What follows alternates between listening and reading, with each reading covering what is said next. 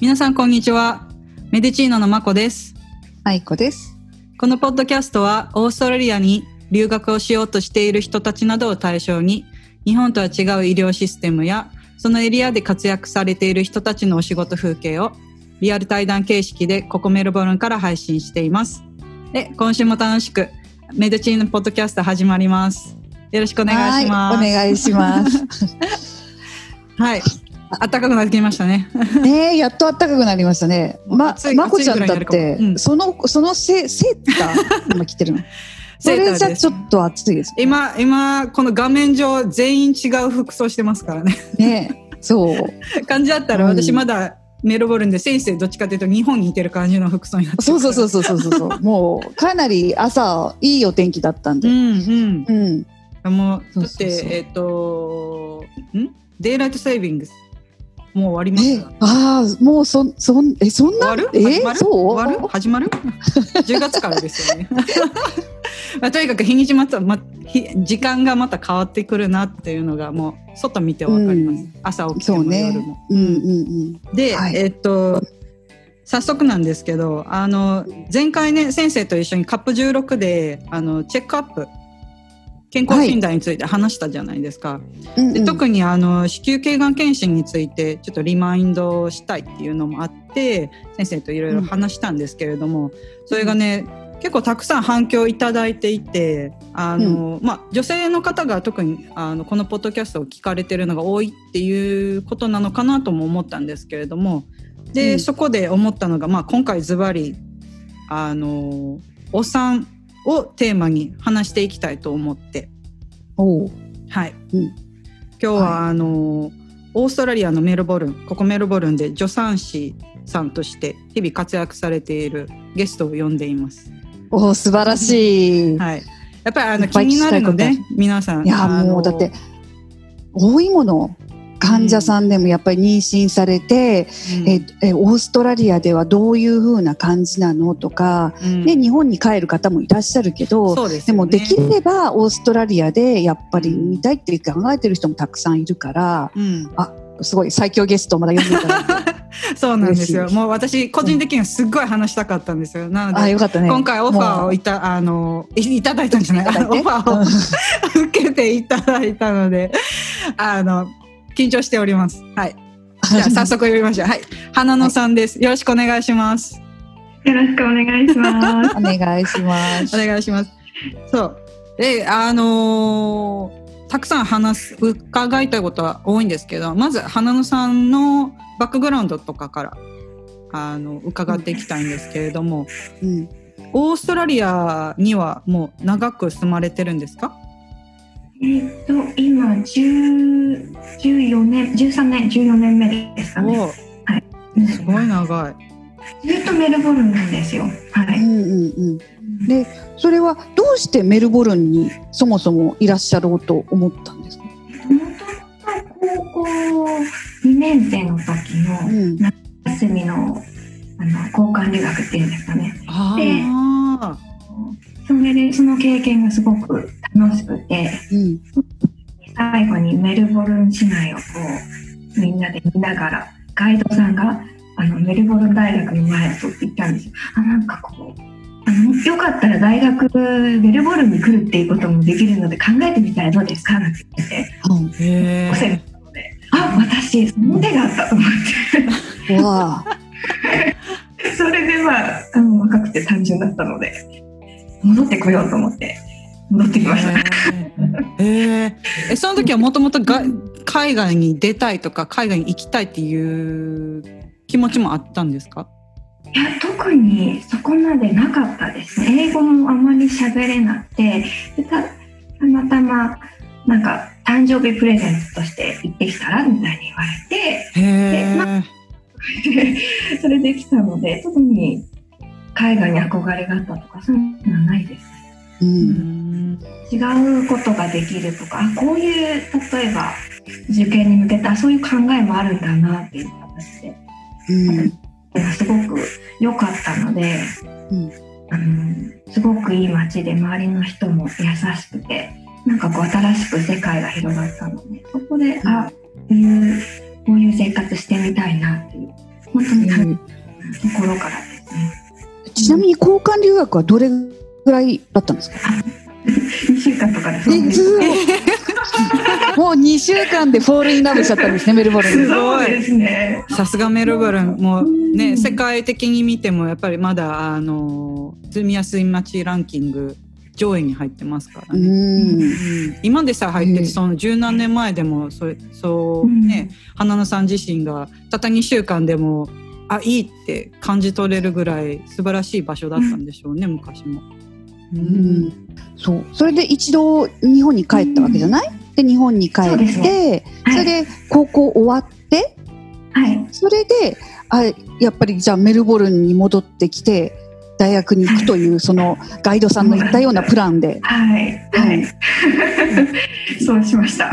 うん、でそれで、うん、チョイスとしたらえそこでお勉強する内容っていうのは、はい。なその看護っていうのをチュースしたのですね。まあ、日本にその高校生の時に進路どうしようかなと思って、あんまりこう、成績も良くなかったんですけど、心のどっかでいつも医療の勉強とか、病院まで仕事がしたいなと、でもそんなに成績が良くないから、なんか、うん、医療従事者にはなれないかなと思って、こう、医療事務の資格でも取ろうかなとか、そのうん辺を考えうんうんそれでオーストラリアに出会って、で、オーストラリアに実際に来て、まあ、で勉強して大変なら、やりたいことやってやろうと思って、そそれで看護学をじゃじゃあやってみようと思ってやったんですよ。うん。素晴らしい。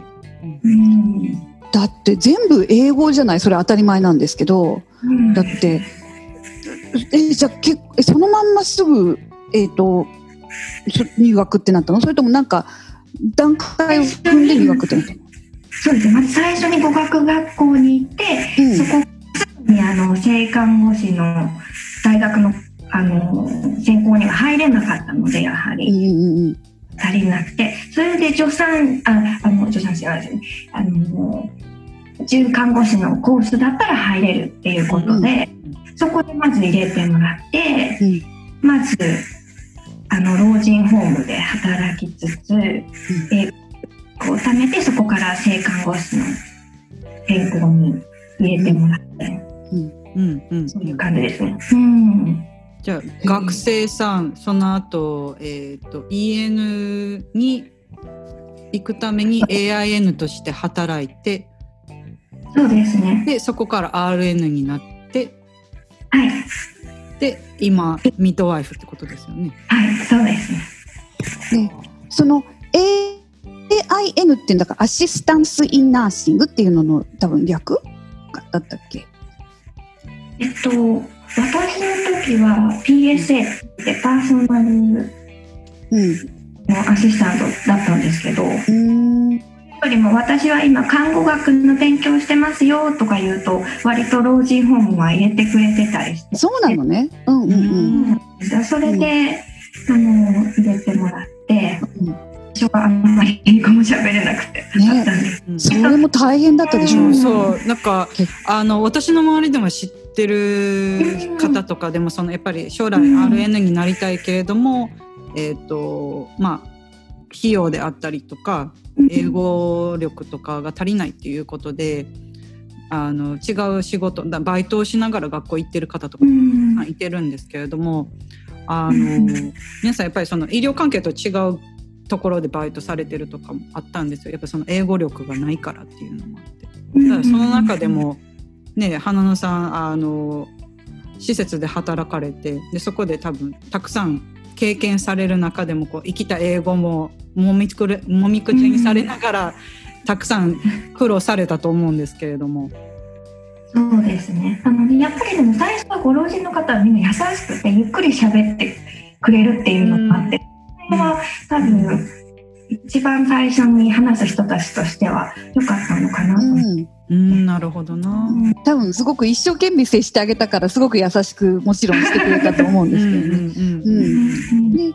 ででそこで、えー、とまずは EN として、えー、とうん。お勉強をされたっていうのは、えー、と大学でされたの？えーとそうですね。大学の付属の、うんえっ、とのコースですね。うんうんうんうん。終えたので、あの家庭が認められると、うん。あの AN のコースにも入れる。入れるの？うんはいうんそっか。そうすると、うんそこのまずは RN っていうのの資格を取るまでっていうのは時間はどれぐらいかかった？結局正規の3年おお。課題一つ落としちゃったので3年半ぐらいかかってでもすごいですね。だっすてそれまでその留学に出るまでにできたの？できなかったの？英語ねすごくできなかったのでそれで最初両親にも反対されたんですよ。なのでどうして海外行きたいの？うんすごい。あの、2だったんですよ5のうちの。これごめんなさい笑っていいのかわかんないですけど衝撃なんですけど。うん、好きなことはやりたいんですけど好きじゃないことはやりたくなかったので英語はそんな海外にも行かないしってことが興味良くなかった、そこから頑張りました。すごい頑張りですよ。それが好きになれた、好きな本になったっていうのがすごいですうよね。んきっかけがどうであれ。うん。うん。へえ。そうそうか。じゃあ、で、うんうん。どうぞまこちゃん。いや EN に行ったら EN 多分あの1年半ぐらいか、まあ、2年弱ぐらいかかると思うんですけどそれから RN に入る時も3年かかるんですか、私の時なんですけども、うん今この EEN って言ってエンドースあのナナースなんですけども、うんはそのあのただの EN エンロールナースだけだったのであのいわゆるあの薬を扱わないうんそうですね。でで1年間で勉強が終わったんですよ。それで一応そうなんですね。っていうあの形はもらえたのでうんそれで多分その勉強してるってことで多分バイト先も、まあ、1年で終わったらってことで見つかりやすかったのかなと思うんです。うーんなるほどな。そうですね。こちらの方、そのまあ卒業してなくてもその前から仕事、就職活動ですよね。いわゆるうんされて、あの実際先に卒業前にも確定し、えっ、と就職場所を確定しといてバイトをし始めるっていう方いてますもんね。それでどうしてそこからまたじゃあ助産師になろうっていうふうになったの？うんうんですよね。ズバリそこですよね。だって高校生の時うにん行って海外にね何かしらの行った時にこう刺激をもらってうんでそこから医療関係行きますってなってもそこからまたさらに助産師ってなると、ね、皆さんあの知ってる方いてると思うんですけど日本でも助産師さんになろうと思ったらあの、まあ、大学でねあのプラス1年行かないん？プラス1年、えー4年間か。勉強しないといけないのでまたさらにそのただのただ看護師になるとはまた別の、ねエキストラのねスペシャリティなので。う、ん。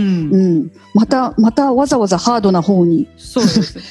そうなんですよ結構勉強好きなんじゃないって思っちゃうけど。そうそういう性格なのかもしれない。子供が好きとかチャレンジが好きなのかもしれない。うん。うん。あでもあの看護師の勉強してる時に一番好きだったのはやっぱりあの婦人科の勉強だったりとか。うーんなんか。面白いなと思って、はい。母性小児なるほど、うん。苦手でした私は。苦手でした。見てるのはいいんですけれどもすごくもう、うん。いやだからすすごいなと思って。うん。もともとでもずずっと助産師はいつかなりたいなっていうのはあったんですけれどあそうもなんですか。うんやっぱりずっと働いてきた経験で老人ホームで働いてあの内科とあのしても働でも働いてたんですけどそういう経験を通してたいろいろこう悲しい出来事が続いたりとかした時にあなんかいつかもうちょっとこう自分のためにこうなんかポジティブになれるような環境でもう働いてみたいなっていうのがあってこう退院し出した時に、よかったねって言えるようななんかそういう環境にいつか自分に動きたいなっていうのをなんか仕事場で感じてたので。うん。うん。それも多分きっかけですかなるほどな、うん。でもそのその前、ね。うん。その前の経験があるからこそ今そうやって感じ取れるようになったと思うので、うん。いい経験されてますよね。でその RN っていうのになってから、それから、えっ、と一回その普通に RN としてお仕事をしてそれでえっ、とミッドウィフリーの方に行くの？それともどういうふうに皆さん、えっと RN から、えっとミッドワイフさんになるの？足しようとすると。が方方法があるんですけども例えばあのうん。看護師にはなりたくないけれども助産師にはなりたいってもう決まっている人とかは大学で1年間助産師の勉強をする方法とあ両方なりたいっていう場合は4年間かけて助産師と看護師の両方取れる勉強する方法。で私はあのもう看護師になっていてそこから助産師になりたいって場合はあの1年あのもう1年大学に戻って勉強するっていう方法もあります。うん。うあそういういろいろありますね。うん。私はてっきりあの看護師として一度入ってからから助産師さんだと思ってました。でも選択肢あるんですね。知らなかそうなんです。割ともう看護師は絶対にやりたくないっていう。助産師なるほどな、へえ面白いでも大体はあれなの？あの例えば、えっと、周りの助産師さんっていうのは看護師さんで助産師さんになってる方が多い？割と両方の資格を持って、うん。結果としては助産師として働いてる人、うんうん大学で4年勉強してしまって、でその上であのずっと助産師してるって人が多いですね。一応資格として看護師は持っておくけれどもやっぱり助産師の仕事が好きで、うん。うん。うん。看護師の仕事はしていないって人が多いですね。うん。うん。うん。ううん。んうん。うん。ね、でもせっかくせっかくだったらってなんか変な言い方だけど、うん。ね、両方あるのは強いですよね。うん。そうですね。結果として先のこと例えばなんですけど保健師さんになりたい場合とかっていうと、両方の資格を持っていないといけないのでうん。病院内で働く場合はそうですね。両方資格を持っていると強いです。ね。かっこいいねすごいね。ありがとうございます。うん、でもそれだけ結構大変なね、かあのもちろん看護師さんになるのももちろん大変だけどやっぱり助産師さんになるってさらにスペシャリティをね深めていくから、うん、で本当にまたちょっともうちょっと違うパーソナルなレベルであのね、えー、と患者さんにも接するだろうし患者さんの家族にもとか、ねうん。あといろんなコーディネートをしてあげることってたくさんあると思うから。うん。うん、あのねすごいなっていうことしか言えないんだけど、うん、だからなんか看護師さんは看護師さんでも違うねその病棟が病棟によってそれぞれ特殊性があったりとか、うん。あの仕事内、まあ、看護師っていう名前であっても仕事内容がもう変わってしまいますからね。そこでうん。そういうのも経験え他どこ内科とどこで経験されたってえっ言ってました？とリハビリですね。科学系のリハビリでも入ってあます。らまこちゃん一緒ですね 私もリハビリ系に行ってたそうなんんでよですすね。そうなんですよ。うんなのであの、えっと、年配の方たちとの交流は、うん多分同じあの気持ち分かる分かる部分あると思います私も。うん うん助産師は少しリハビリにも似ているかなっていう。そうね、うん触れることがすごく多いし教えたり一緒に頑張っていったりっていうプロセスがあるので少し似てるなっていう感じます。あーなるほどな。ううんんいやだってもう全てが初めての人とかも多いと思いますしねやっぱりプロの方かでら。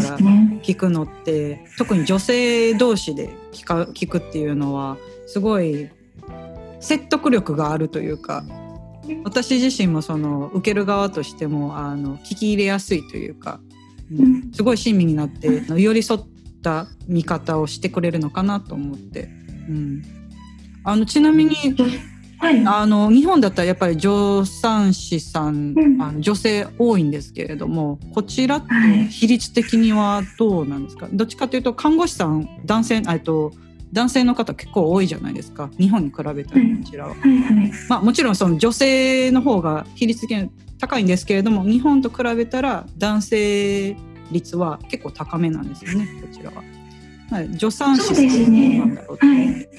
助産師あの男性の方もいますすごく少ないですけど1割もいないですけれども、うん。それでもやっぱり1割いないのか。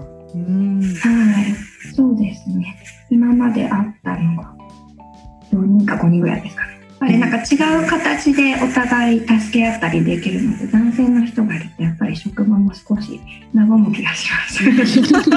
あれ？それは？女性ばかり。女性ばかり？確かに確かに。まあね、うんもう昔でも言われてましたけども女性社会というかもう女性の仕事っていう見方がありますからねこればかり。はそうですね。あの助産師さんになって、そうあのすごく良かったなっていうことって何かある？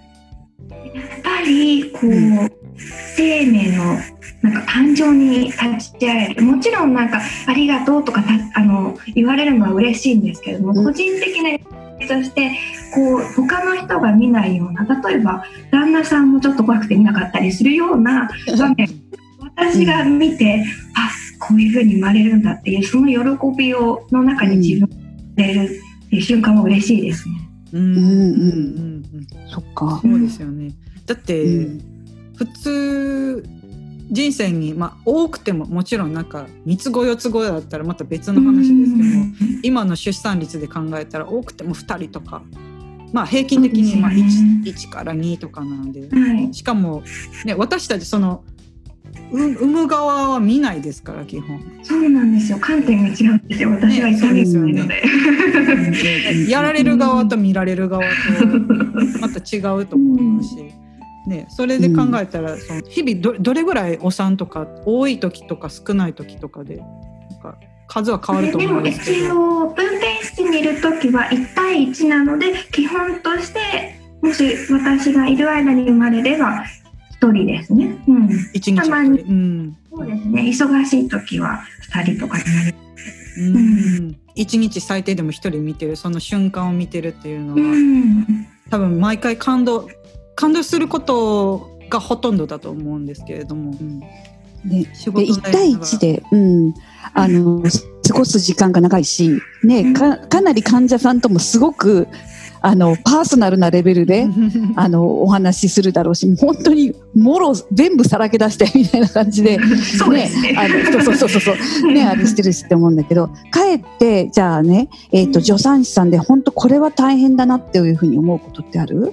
えー結構きついなっていっぱいあると思うんだけど。やっぱりこう患者さんと一緒に時間患者さんというかあの女性の方ですね。妊婦さん。長く時間を過ごすので、うん。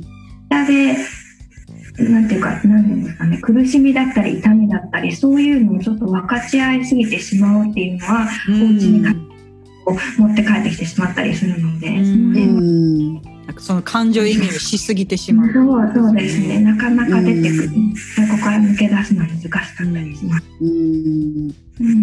もう花野さん自身もそのすごい心が温かい人だからうん。余計なんか持ち帰ってしまったりするのかな。だからハッピーなのもねあの2倍うん。2倍っていうの？あの、ね、患者さんのあれもあれだけど、うん。辛いことも一押しに感じちゃうから、うん。でもね、うん。そういうふうにしてくれるとやっぱりその女性にしても家族にしてもやっぱりサポートされてる感はすごく強いから心強いと思います。そうそうすごくありがたいです。そうだったら。うんそうんうん、でもハードなお仕事ですよね。いやそうそうですよね。なんか今すごいニコニコさらっと言ってくれてはるんですけれども。うんうん、こう2人目とかで戻ってきてくれた時に私のことを「あ1人目のあ助産師さんでしたよね」とか覚えてくれたりとかしてあ嬉しい。うん、それ多分その時が多分純粋に一番嬉しいですかね。そうですよね。なんか顔とか名前を覚えていただけてたら嬉しいですよね。うん、うん、結構スーパーとかでも声かけてもらったりそっか。嬉しいな増えていくのかなこうやってと思って。う んいいいですね。うん、ね、うん。またやっぱり普通のちょっと看護師さんとまたそれはね違う経験ね、やっぱりしてるんだなっていうのを特に感じますようね。ん、そうですよね。まああのーそう。冒頭でもお伝えしたんですけど、花野さんいろんな経験されてるので、まあね今回はあのお産をテーマということで助産師さんとして活躍されている花野さんをメインで今伺ったんですけれどもこれで、ね、これから助産師さん日本日本から助産師さんになりたい方とかそういう興味がある方が聞いていただけてもすごいためになる話なのかなって思います。お聞きしたいことはいっぱいあるじゃない例えばねあのメルボルンの今の助産婦さんのお仕事の状況だったりとか、まあ、この時期とはね、うん、あのもうもちろんあるしあのそれがない時もね、あとはお産ってどいろんな種類のこと聞いたことあるんだけど、うん、なんかここ独特というか、うん、その西洋のやり方、うん、まあ、選択肢がいっぱいあるっていうことなんですけど、そうそうそうそう。ね、そういうのも聞いてみたいのもあるし。つじゃないっていうのが、ね、そうそうそうそういっぱいあるので多分それも経験されてるでしょうし、ね、他の方と、お友達であったりとか別の助産師仲間から話と聞いてると思うので、うん、その辺をちょっともうちょっとね、ね、あの掘っていきたいですよね。そう。だからもうもう一回で終わらせないですよ。そうごめんなさい。あのね、皆さん花さんまだ来週も続きますから。そうそうそう。た。だあの今あの活躍されてる花さんがどういう方かっていうのでどういう形で助産師さんとして今活躍されているかっていうのをあのシェアしたかったので今回お呼びしたので、ね、はい。うんまずなので、うん、えっと、来週はもうちょっとお産今お産というテーマでお話ししていきたいので先ほど先生がおっしゃってたみたいにオーストラリアのお産事情ということをもう少し詳しく花さんから来週も伺っていきたいと思います。はい、よろしくお願いします。よろしくお願いします。じゃあそれでは皆さん今日もいい一日をお過ごしください。ほなね。